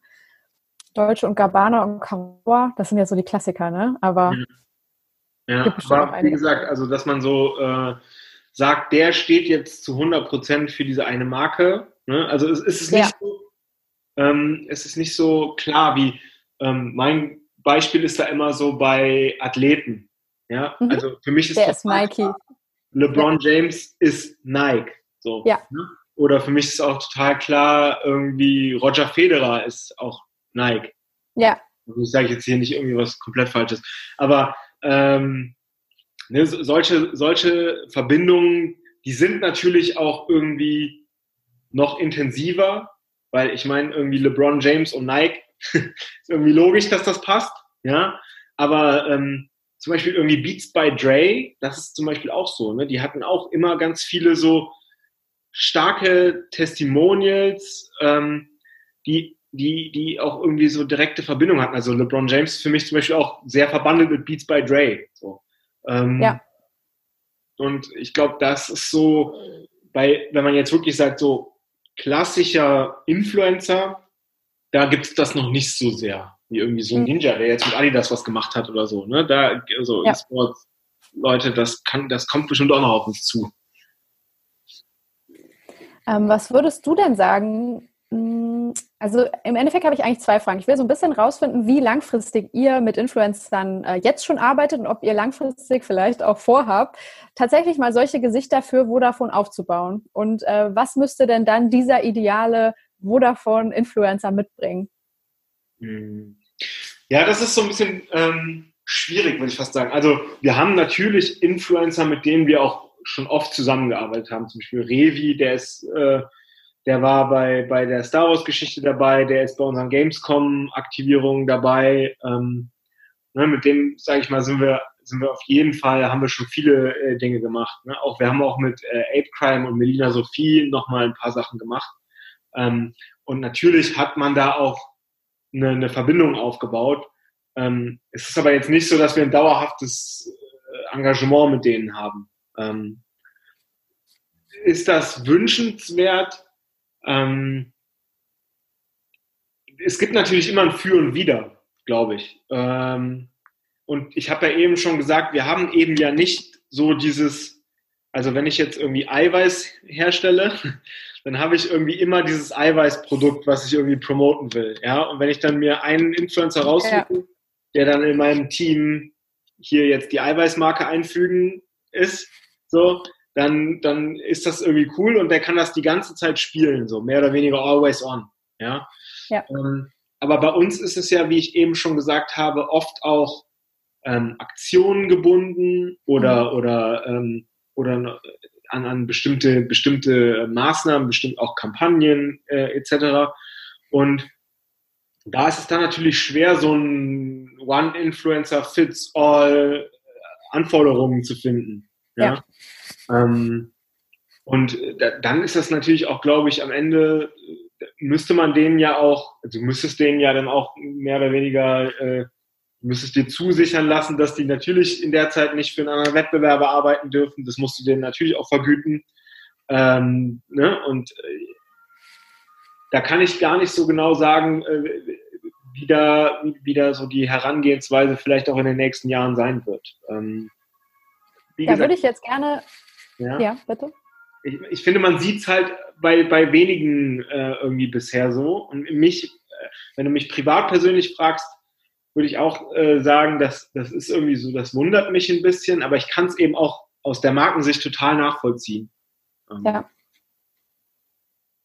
Da finde ich jetzt aber tatsächlich sogar äh, die Beispiele, die du vorher gebracht hast, im Gaming-Bereich super spannend, weil da seid ihr ja sehr präsent. Ne? Ihr sponsert äh, auch Mousesport zum Beispiel, ein äh, E-Sports-Team. Ähm, ihr unterstützt eben dann zum Beispiel Streamer wie Revi und so weiter, die natürlich auch so mit Twitch und dem Gaming ein bisschen verbunden sind.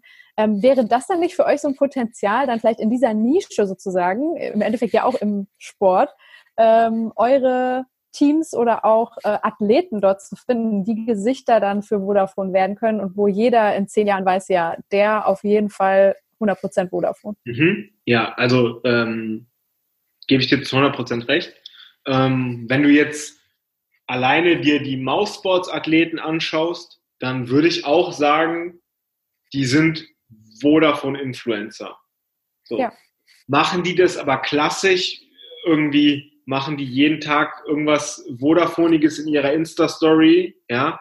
Oder sind die einfach qua ihrer Teamzugehörigkeit sozusagen Vodafone-Gesichter? Ja? Und ja. jetzt muss man halt auch sagen, das sind in ihrer, in, in, in, in ihrer Zielgruppe, in der, in der, in der E-Sports-Zielgruppe, wir müssen ja hier wirklich von E-Sports, nicht von Gaming sprechen, wenn wir über die Mousebots-Kollegen sprechen, ähm, sind das natürlich tatsächlich auch schon Stars. Ne? Also ich wohne hier in Deutsch relativ nah zur Lanxess Arena und wenn hier ESL One war, dann äh, läuft hier aber über die Deutzer Freiheit äh, fast jeder in so einem Trikot rum. Jetzt nicht unbedingt alle irgendwie im Mousebots-Trikot, aber ich finde das schon immer faszinierend. Ja? Und ich war da natürlich auch zwei, dreimal dabei und, äh, und dann gibt es da auch tatsächlich Signing-Sessions und dann ist da der Unterschied zu einem Fußballprofi äh, nicht mehr so krass gegeben. Ja? Ja. Trotzdem sind die natürlich, sage ich mal, in der öffentlichen Wahrnehmung nicht so groß. Also ich sag mal, der, der, äh, die, irgendwie der Chris von Mausbots ist nicht Mario Götze. So. Ja? Ähm, ich glaube aber, dass die, dass in dieser Zielgruppe der, der E-Sports-affinen Leute und dann in einer weiteren Zielgruppe auch von, von, von Gaming-Interessierten, dass da schon äh, relativ klar ist, dass wir mit Vodafone da sehr stark aktiv sind. Ähm, zeigt auch Research, was wir uns angucken und sowas alles. Aber ähm, klar, ne, da insbesondere natürlich die Mousebots äh, äh, Athleten, die sind auf jeden Fall auch Influencer. Ähm, nur eben anders, als man irgendwie so jetzt vielleicht klassisch den, den, den Instagram-Influencer äh, ansehen würde. Ja, ja, das finde ich eben so spannend, dass diese Disziplin mittlerweile ja irgendwie so ein bisschen auch aufgeweicht wird, ne? dass man gar nicht mehr von, äh, also man sollte es jedenfalls nicht limitieren auf die gelernten klassischen Influencer-Marketing-Mechanismen und äh, Kampagnen und Modelle und Strategien und so, die äh, vielleicht äh, ja in Lehrbüchern wie meinem stehen, aber man muss es erweitern. Ne? Man muss eben auch, finde ich, äh, sowas wie äh, Engagement im E-Sports-Bereich mit eigentlich unter diesen Umbrella fassen, um das Potenzial auch wirklich 100% ausschöpfen ja. zu können, dass diese Personen eben bieten. Ne? Also, ja, zum Beispiel da äh, total, also weil du jetzt gerade gesagt hast, man kann das nicht mehr so richtig trennen irgendwie, ne? Je, äh, auch irgendwie normale Stars werden jetzt Influencer. Irgendwie lustiges Beispiel, ähm, wenn ich jetzt so hin und wieder durch TikTok äh, mich swipe ja. Ja, und dann irgendwie komme ich halt oft auf den Kanal irgendwie von Alfonso Davis, ich weiß nicht, ob der dir was sagt. Das ist mein liebster äh, TikTok-Creator aktuell. Ich finde ihn wundervoll. So, und jetzt würde ich gern mal irgendwie äh, Research haben, wie viele Leute auf TikTok den vielleicht von TikTok kennen und nicht, weil er linker Verteidiger bei Bayern München spielt. Richtig. Ne? Also klar, der macht natürlich dann auch Content, der irgendwie relativ schnell klar macht, gut, der ist jetzt auch irgendwie Profifußballer und teilt da mal irgendwie so ein Highlight-Clip von sich, aber ich finde, der, der ist halt einfach, weil er selber in der Zielgruppe ist irgendwie und weil er das selber sich irgendwie auch, man merkt, da ist niemand dahinter bei seinem Account, so.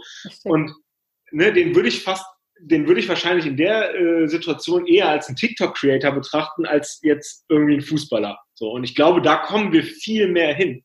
Ja. Ähm, nicht mehr so irgendwie, der Athlet, der dann, dem du dann irgendwie so ein Werbeposting erklären musst, irgendwie, ne, für, für irgendwie das neue Samsung, äh, also zum Beispiel Götze war ja auch irgendwie lange Samsung ähm, oder solche ganzen Geschichten, sondern so wirklich, dass man sagt, okay, der ist jetzt auch irgendwie Influencer, weil der halt irgendwie coolen Content kreiert. Ja. ja. Finde ich bei dem irgendwie ganz spannend kann ich zu 100 Prozent unterschreiben und finde ich toll, dass das noch jemand beobachtet hat, weil ich mir das auch die ganze Zeit so dachte und äh, überlegt habe, was das für ein Geschenk ist für die Social Media Abteilung vom FC Bayern, tatsächlich auch für deren TikTok-Account, der vorher so ein bisschen stiefmütterlich behandelt wurde, fand ich. Die hatten es also noch nicht so komplett äh, 100 Prozent, glaube ich, ausgeschöpft. Und äh, Jetzt nutzen sie die Videos ihrer Spieler und reposten oder äh, veröffentlichen da auch sehr, sehr viel. Robert Lewandowski zum Beispiel tanzt ja auch sehr, sehr schön mit seiner Frau oft im Garten und so. Und davon lebt dieser Account jetzt. Ne? Aber ja. da sieht man, also ich glaube auch, wenn wir das jetzt mal 10, 15 Jahre weiter spinnen, in Zukunft wird es auch relevant sein, ist es ja jetzt schon, aber noch relevanter, ähm, was für ein Social Media Following und was für ein Auftritt der Spieler hat. Und das äh, steigert seinen Wert auch nochmal, ne? weil es die Bekanntheit des Vereins dann im Endeffekt ja auch nochmal steigert. Also ich ja, glaube, dass das, also ohne dass ich da jetzt irgendwie Insights hätte, aber ich glaube, dass das natürlich mittlerweile auch, äh, also ich würde davon ausgehen, dass die sportliche Bewertung immer noch irgendwie im Zentrum steht. Ja. Aber ähm, dass natürlich auch irgendwie solche Sachen mit einfließen in der Bewertung eines Spielers. Also ich habe auch, ich glaube, das war beim Phrasenmäher-Podcast von der Bildzeitung, da war Max Eberl zu Gast und der hat mhm. auch gesagt, natürlich schauen die sich auch an, wie stellt sich jemand auch irgendwie im Internet dar. Ähm, ja. Hat das irgendwie auch Potenzial, mal kritisch zu werden? Also ich hoffe, dass Max Eberl das jetzt war. Wenn nicht, dann bitte ich das zu entschuldigen. Aber ich weiß auf jeden Fall, dass das jemand gesagt hat. Und ähm, klar, ne? Also ich glaube, irgendwie genauso wie man früher, ich weiß noch damals, wo David Beckham zu Real Madrid gewechselt ist, haben auch irgendwie viele gesagt, ja, das ist auch, weil der dann die Trikot-Sales ankurbelt. Ähm, das kann ich jetzt nicht. Bei Ronaldo ja auch. Ne? Ja, Als jetzt, Ronaldo die Wechsel gemacht hat, war es ja. Ja, ähnlich. total, genau. Und kann ich jetzt auch nicht abschließend äh, bewerten, ob jetzt das wirklich die Hauptintention von Real Madrid damals war, David Beckham für Trikot-Sales zu verpflichten. Aber ähm, ich glaube, sowas spielt natürlich mit rein. So. Aber birgt natürlich auch Risiken. Weil wenn jetzt irgendwie dann Robert Lewandowski oder Alfonso Davis oder you name it auf einmal irgendwie was ganz Komisches auf TikTok macht, dann hast du da natürlich auch, dann bist du natürlich auch als FC Bayern wieder Ansprechpartner. Ne? Ja. Ähm, so. Aber die, die Geschichte haben wir sowieso seit Social Media. Von daher äh, würde ich das doch eher als positive Entwicklung äh, bezeichnen. Ja. Ähm, jetzt haben wir schon einen Einblick gekriegt, dass ihr ja wirklich mit einer sehr großen und auch vielfältigen Zahl von Creatoren arbeitet und auch schon viele Erfahrungen gesammelt habt und so weiter. Ähm, das ist jetzt eine Frage, die ich vor allem als äh, Markenstrategin stelle, weil es mich selber wahnsinnig interessiert. Du hast am Anfang schon deutlich gemacht, ähm, wie stark die Marke Vodafone ist und wie sehr ihr im Unternehmen das auch lebt. Wie schafft ihr es, das dem Creator zu vermitteln? Ich denke jetzt auch wirklich mal so ganz praktisch in einem Briefing oder in Dokumenten oder ist es ein Call? Wie macht ihr das? Welche Formate nutzt ihr, um einem Creator, der vielleicht jetzt erstmalig mit euch arbeitet, zu vermitteln, was Vodafone ausmacht und wie wichtig ist das auch für euch, ähm, wenn ihr ja die Zusammenarbeit festzurrt? Mhm. Ja, also da gibt es natürlich mehrere Instrumente. Natürlich gibt es da irgendwie bei uns auch klassisch ein Deck, ja, also wo ja. wir irgendwie für uns einfach mal alles aufgeschrieben haben. Ähm, ich glaube auch so plump das klingt, das musst du auch irgendwie haben, so dass du es irgendwie einmal schwarz auf weiß hast, so ja, was, ne, also natürlich gibt es bei uns auch große Präsentationen zur Markenstrategie, aber du brauchst es, glaube ich, auch sehr konkret wie ist für uns Vodafone auf Social Media darzustellen, sage ich jetzt mal. Ja. Ähm, und ähm, das Deck kann man dem jeweiligen Creator dann auch mal zur Verfügung stellen, aber wir machen es eigentlich eher so, dass wir eben auf die bestimmte Aktion hin mit dem jeweiligen Influencer auch in einen Dialog treten. Ja, und natürlich, und ich finde, da ist das auch, in, in, in sage ich mal, in, was Kollaboratives. Weil was ich ja auf gar keinen Fall will, ist, dass ich jetzt jemandem sage, äh, hier Influencer XY, bitte nur diese Worte verwenden, bitte nur irgendwie, äh, keine Ahnung, kein, kein, kein Wettbewerber nennen und solche ganzen Geschichten. Also, ne, es gibt natürlich ein paar Sachen, die wir irgendwie ansprechen, ja, wo wir sagen, hey, ähm, natürlich würden wir uns freuen, wenn du relativ offen kommunizierst oder das, ne, wenn, wenn du die Leute irgendwie äh, in einer gewissen Weise ansprichst, aber der Influencer muss natürlich immer seine Person bleiben. Ich meine, das ist jetzt auch, glaube ich, kein, kein super Geheimtipp. Äh, ich meine, Authentizität ist, glaube ich, so das Buzzword von den letzten zehn Jahren oder so, würde ich fast sagen. Ja. Ähm, es macht jetzt keinen Sinn, wenn wir jemandem da Texte vorschreiben oder, oder Captions auch vorschreiben. Ähm, schauen wir da gegebenenfalls mal drauf? Ja, oder gehen wir mal, oder klar, wenn wir ein Event haben und wir haben irgendwie einen eventbezogenen Hashtag, so, dann geben wir den Hashtag natürlich ins Briefing. Das ist ja irgendwie logisch.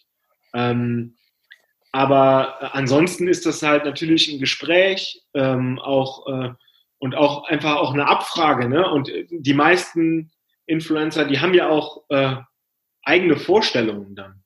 Also, ja. ne, ich, ich kann mich an, an, einen, äh, an einen Dreh erinnern, den wir im vergangenen Jahr mit äh, Echo Fresh gemacht haben, ähm, wo wir äh, eine Pimp My Ride Hommage, eine kleine gedreht haben. Ähm, und ich meine, klar haben wir uns da, wir hatten super Autoren, die diesen Clip und so äh, äh, durchgeplottet haben. Ja, wir, wir, wir haben uns wirklich auch Leute geholt, die die Ahnung von irgendwie Deutschrap haben oder, oder, oder Rap und Hip-Hop. Und aber ich meine, du kannst ja keinen besseren Ansprechpartner finden als jemand, der 15 Jahre in diesem Business ist. So. Ja. ja? Und wenn der dann auch noch eine Meinung hat und irgendwie äh, dir dann sagt, nee, mach das mal lieber so und so, ja, was Besseres gibt's ja eigentlich nicht. Ja. Richtig. Also ähm, und klar muss man natürlich auch mal, wahrscheinlich äh, gibt es wahrscheinlich auch Beispiele, wo man vielleicht mal irgendwie einem Influencer hinterher sagt, du, hör mal, das haben wir uns eigentlich irgendwie vielleicht ein bisschen anders vorgestellt oder ne, das ist ja ganz normal. Das ist ja irgendwie, glaube ich, in jeder, äh, wenn man das jetzt mal so ganz hart runterbrechen würde, in jeder Geschäftsbeziehung, dass man am Ende denkt, hm, das hätte man vielleicht ein bisschen anders machen können. So. Aber dann äh, spricht man das irgendwie an und äh, guckt, ob man da vielleicht ähm, beim nächsten Mal nochmal gesondert darauf achtet oder ob dann vielleicht auch äh, irgendwie beide sagen müssen, ja gut, dann ist das vielleicht auch einfach kein guter Fit, so mhm. und dann ist es auch okay. Ne? Und ich glaube, das ist irgendwie so wichtig, dass man sagt, klar, also es gibt ein Briefing und es gibt auch, ist auch ganz cool, wenn mal was Rotes zu sehen ist. Ja, wir sind ja irgendwie auch ein farbgetriebenes Unternehmen, so ja. um das mal so zu sagen, ähm, weil Farbe uns einfach sehr stark auch absetzt. Ich meine, wir haben so einen, Wettbewerb, wo die drei Großen eigentlich, jeder hat so eine markante Farbe zugewiesen, ja, irgendwie blau, äh, pink, sage ich jetzt extra, und äh, rot. Ähm, und äh, da ist es jetzt auch vielleicht nicht immer unbedingt ein Zufall, wenn da mal ein rotes Element irgendwo in einem Bild oder sowas steht. Ähm, aber auch da muss man natürlich immer gucken, ist das jetzt irgendwie realistisch? Und also, ne, du baust Sinn, jetzt auch ja. Äh, kein Möbelstück in Rot nach, nur damit es dann eben rot ist im, im Bild. Also, das wäre jetzt auch irgendwie Quatsch. Ich möchte positiv hervorheben, dass du ein rot kariertes Hemd trägst. Ja, genau. Nee, ich brauche natürlich nur in Rot rum. Tagtäglich. Ja. Äh, ich habe auch immer eine rote Handyhülle.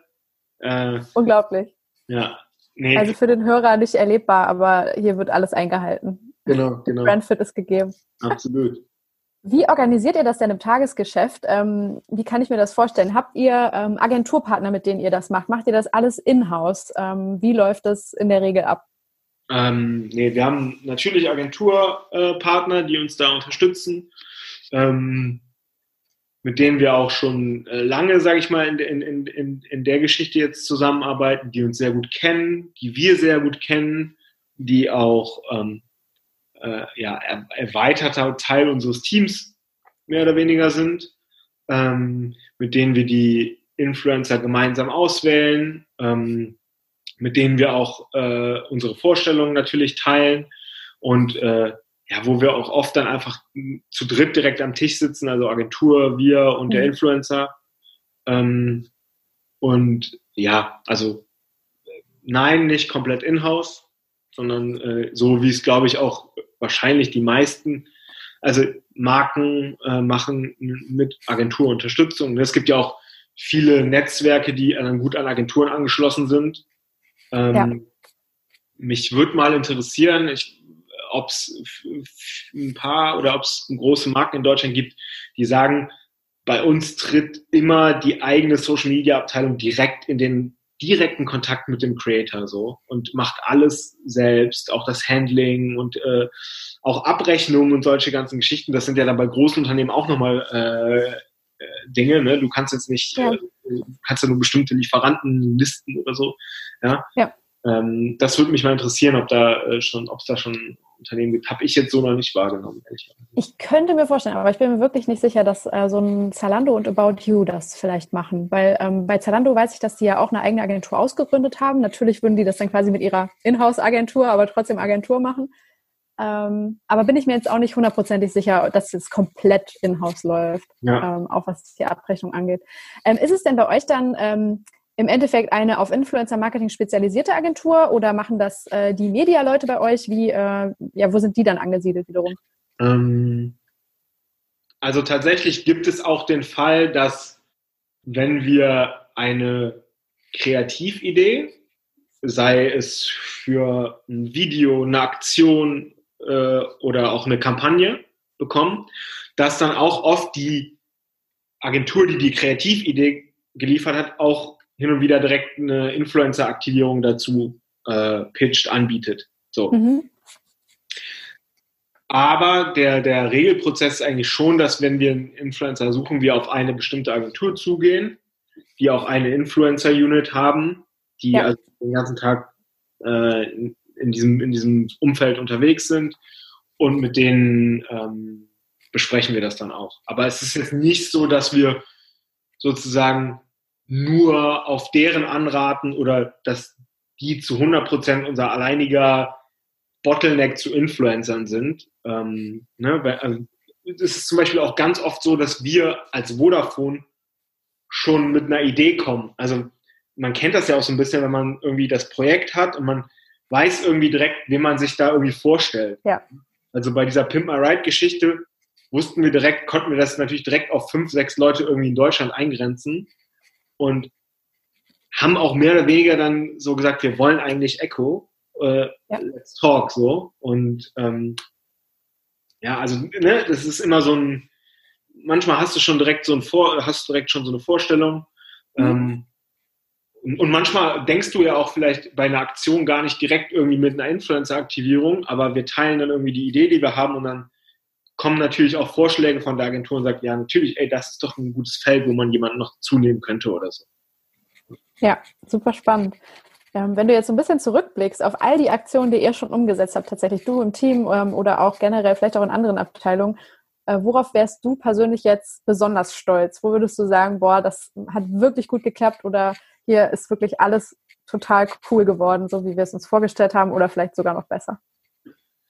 Ähm, ich würde vielleicht ein Projekt, was, was in unserem Team ähm, im vergangenen Jahr gelaufen ist und was gar nicht äh, primär, was eigentlich kein Influencer-Projekt ist, aber weil das Projekt einfach so, weil man die Person eigentlich auch als Influencer sehen könnte. Ich erkläre gleich, warum ich das so sehe. Und zwar ähm, haben wir im vergangenen Jahr in unserem Team ähm, mit Noemi Ristau, das ist eine paralympionikische Skiläuferin, ähm, einen Speedstunt, so haben wir das genannt, gedreht. Ähm, und zwar ist Noemi ähm, seit einem gewissen Alter, ich weiß jetzt aus dem Kopf nicht genau, ich glaube seit acht, seitdem sie 18 ist, ähm, sieht sie nur noch ganz, ganz äh, wenige Prozentpunkte, also nahezu blind. Ja? Ähm, man findet das Video auch auf unseren Kanälen, wenn man sich das nochmal genauer angucken will. Und ähm, wir hatten halt damals, oder wir standen immer vor der Herausforderung, klar zu machen, wo irgendwie 5G, wie das funktioniert, was der Use Case ist und wo das auch vielleicht Menschen helfen kann. Ja? Und tatsächlich haben wir es dann irgendwie mit Technik und allem geschafft. Ähm, wir haben sozusagen ihr auf den Helm ein, ein, ein, ein Handy montiert, ja, das sozusagen die Skipiste abgefilmt hat und haben dann tatsächlich auch an dieser Skipiste eine mobile 5G-Zelle aufgebaut und haben ihre Guide, ihren Guide, ja, also weil du musst dir das vorstellen, wenn jemand äh, sozusagen blind äh, Ski läuft, fährt immer jemand davor und gibt mhm. Kommentare. Ja, also so Hep rechts, links, ja. Ähm, und durch diese Technologie haben wir dann ähm, die Paula, also ihren Guide, in ein Control Center gesetzt, neben unseren Technikleuten und haben quasi per Technologie Noemi ermöglicht, das erste Mal seit Jahren wieder alleine einen Berg runterzufahren. So. Und Natürlich haben wir daraus mehrere Pieces gemacht, Cutdowns für all unsere Social Media Kanäle, ähm, einen Podcast haben wir damals noch dazu aufgenommen. Ähm, und aber alleine also dieses Projekt und ich muss auch sagen, das war jetzt nicht primär irgendwie ein Projekt, was ich gemacht habe, sondern es kam halt aus unserem ganzen Team. Wir haben alle unseren Beitrag dazu geleistet, weil am Ende brauchst du auch einen guten Feature-Artikel dazu und ähm, aber es war eben eine Idee, die bei uns aus dem Team kam und äh, da muss ich halt sagen, so das war schon so einer der Momente, wo man schon so ein bisschen Gänsehaut hatte, wo man sich am Ende so den Content angeschaut hat. Ja. Ähm, Wenn es jetzt rein auf Influencer geht, wie gesagt, diese äh, EcoFresh-Sache, das wäre auf jeden Fall auch, äh, sage ich, highly recommended, äh, wer, wer diesen Film sich nochmal angucken will. Ähm, hat, auch mit Cameo-Auftritt eines Haus des Geldes Schauspielers. Mhm. Ähm, das hat für mich persönlich einfach nochmal super viel Spaß gemacht, weil wir da die Idee komplett aus Vodafone selbst herausgetrieben haben, geskriptet haben und äh, gedreht haben. Ja, und ich glaube, so die beiden Sachen würde ich nennen. Sehr, sehr schön. Werden wir in den Shownotes auf jeden Fall nochmal verlinken, damit die Leute sich jetzt so quasi die Endergebnisse auch angucken können, die du jetzt schon sehr schön beschrieben hast. Ja. Toll. Ähm, zum Abschluss stelle ich immer jedem Gast gerne äh, seit ungefähr zwei Folgen die Frage, ähm, wer sind deine persönlichen Influencer? Und damit meine ich jetzt äh, vielleicht Leute, die du nicht persönlich kennst, sondern denen du tatsächlich folgst, ähm, auf welchem Kanal auch immer. Ähm, ich glaube, es ist schon so ein bisschen durchgekommen, dass ich relativ sportbegeistert bin. Ja. Ähm, und äh, mein Lieblingsnetzwerk ist ja, ich bin ja jetzt auch schon fast 30, das heißt, es äh, ist auch okay, wenn ich das sage, mein Lieblingsnetzwerk ist nach wie vor Twitter.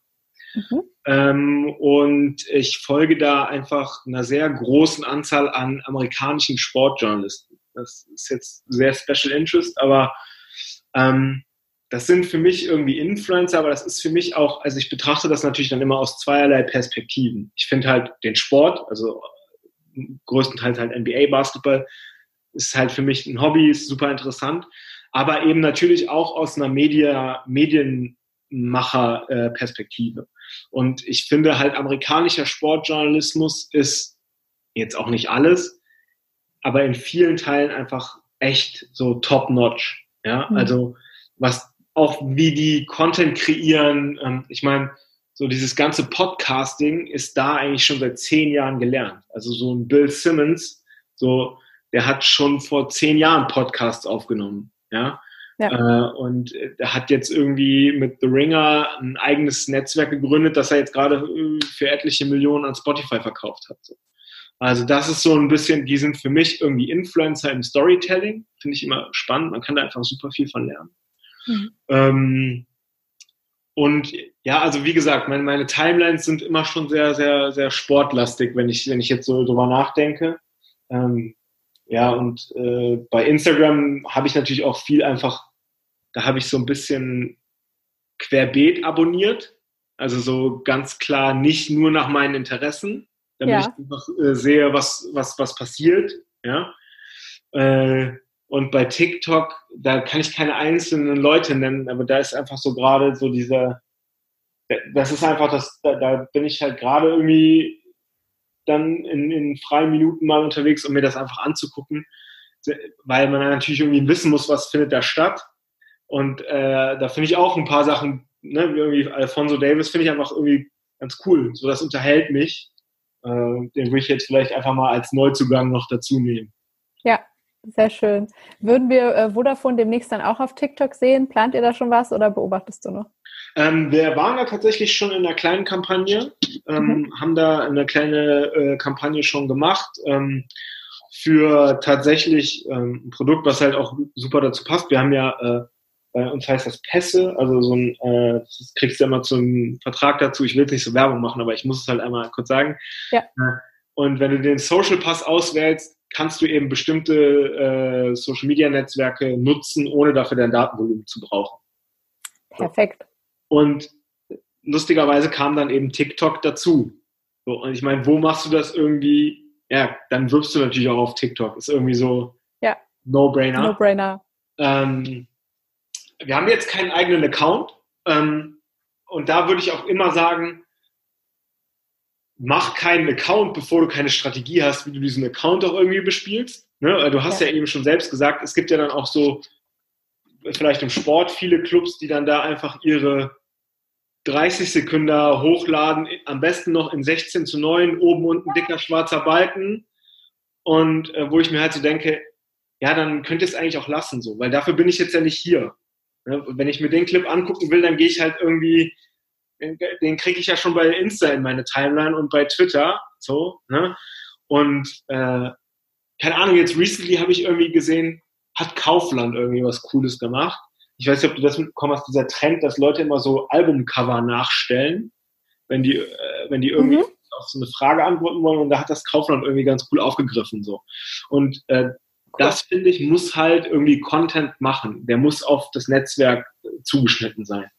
Und ähm, dann irgendwie ist das am Ende natürlich auch nochmal eine Ressourcen- und Kapazitätenfrage, weil in dem Moment, wo du einen neuen Kanal dazu nimmst, löst du ja keinen alten Kanal ab. Richtig, ja. ja. Weil, äh, also wenn ich, wenn ich jetzt sage, wir machen jetzt auch irgendwie auf äh, einen TikTok-Kanal, dann kann ich ja meinem Chef nicht sagen, du, aber dann Facebook schalten wir dann ab. So.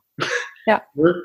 Und ähm, also klar, wir gucken uns das alles genau an, haben jetzt aber noch keinen Kanal und äh, ich kann dir jetzt auch nicht, äh, also kann ich dir jetzt nicht sagen, wann du da irgendwie Vodafone als Kanal sehen wirst.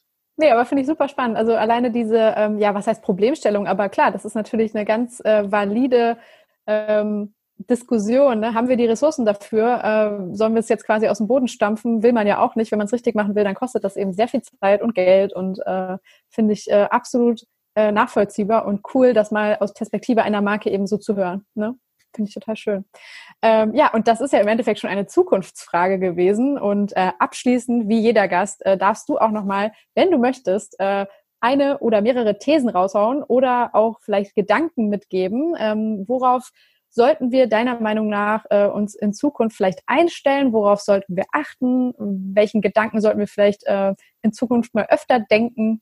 Ähm, hast du da was äh, oder willst du noch was aufgreifen, was du vielleicht sogar schon erwähnt hast? Ähm, also ja, ich habe ja schon in so einem Vorgespräch gesagt, grundsätzlich bin ich nicht so der Riesenfan von äh, Hot Takes äh, um der Hot Takes willen, also um einfach mal was Boldes rauszuhauen, ja, also sozusagen irgendwie Facebook ist in zwei Jahren komplett tot. Äh, Glaube ich halt einfach nicht. Klar verschiebt ja. sich irgendwie eine Nutzung und das ist wahrscheinlich auch nicht mehr so der, äh, also der, der, der hipste Kanal, wenn man das jetzt irgendwie, wenn man so jetzt äh, so das, das, das, das äh, Bild dazu bemüht, aber wie gesagt, äh, Hot Take habe ich jetzt so nicht dabei. ähm, ich glaube natürlich irgendwie für uns alles auch klar, dass TikTok ähm, auch gerade jetzt durch die Corona-Zeit, glaube ich, nochmal einen Uplift bekommen hat und dass das einfach, dass es auch nicht weggeht und dass man sich damit auch beschäftigen muss, auch als Marke. Ich glaube, das ist aber jetzt auch kein, keine super Future Prediction. Ähm, woran ich so ein bisschen anschließen muss, ich weiß, es wäre vielleicht auch irgendwie so äh, das Interview mit meinem Chef äh, in, in, der, in der Horizont Gregor Gründgens gelesen hat, so ein bisschen diese ganze Geschichte, dass wir uns mehr und mehr auch Verschwörungstheorien auf, auf unseren Kanälen irgendwie äh, ja, anschauen müssen. Also alleine irgendwie dieses Beispiel jetzt, es gibt tatsächlich diese Theorie irgendwie, dass 5G in irgendeiner Weise was mit der Verbreitung des Coronaviruses zu tun hat. Ähm, und okay. so, ich muss halt sagen, das wird irgendwie mehr aus meiner äh, qualitativen Beobachtung unserer Kommentare. Und mhm. das ist auch irgendwie dann nicht mehr so, dass man da direkt denkt, okay, das sind drei, vier einzelne Leute, die sich da was zusammenspinnen, äh, ja, sondern ich sag mal so, diese, Be diese Bedrohung oder diese, dieses, diese, diese Entwicklung ist real. So, da, da, das wird mehr. So, und äh, da kann ich dir jetzt gar nicht sagen, wie man, also klar, man kann Aufklärungsarbeit leisten ohne Ende, ja, und wir machen das auch und äh, und auch Medien machen das ja, ja, also es gibt, also du kannst, ne, auch der ganzen Strahlengeschichte mit 5G und so, ähm, da haben ganz viele Journalisten das schon super aufgearbeitet, ja. Ähm, nur du kommst ja zu den Leuten, die, die solche, an solche Sachen denken, zu denen kommst du halt nicht mehr durch. Ja. Und das, da muss ich abends schon manchmal, da denke ich abends manchmal drüber nach. Das klingt jetzt so pathetisch, aber das ist schon, dass mich das beschäftigt. Ne? Ich habe ja. dir gesagt, ich lese irgendwie jeden Kommentar so und ich merke, dass das mehr wird und das ist für mich, äh, das, äh, da kriege ich keine Angst, ja, weil ich irgendwie glaube, ähm, das ist eben auch nicht repräsentativ, ja, und natürlich kommen die Leute, die sich über solche 5G-Theorien Gedanken machen, irgendwie als erstes dann zu uns, die irgendwie 5G ausbauen und die auch viel Kommunikation zu 5G betreiben. Aber ja, das ist einfach so eine Sache, die, die mich so ein bisschen nachdenklich äh, irgendwie stimmt. Und ist jetzt keine Future-These, aber da, ich glaube, da müssen, da müssen wir irgendwie noch mehr neue Wege finden, ohne dass ich jetzt einen Lösungsansatz habe, da doch nochmal den einen oder anderen zurückzugewinnen und äh, irgendwie mit den Leuten doch nochmal irgendwie in den Dialog zu kommen.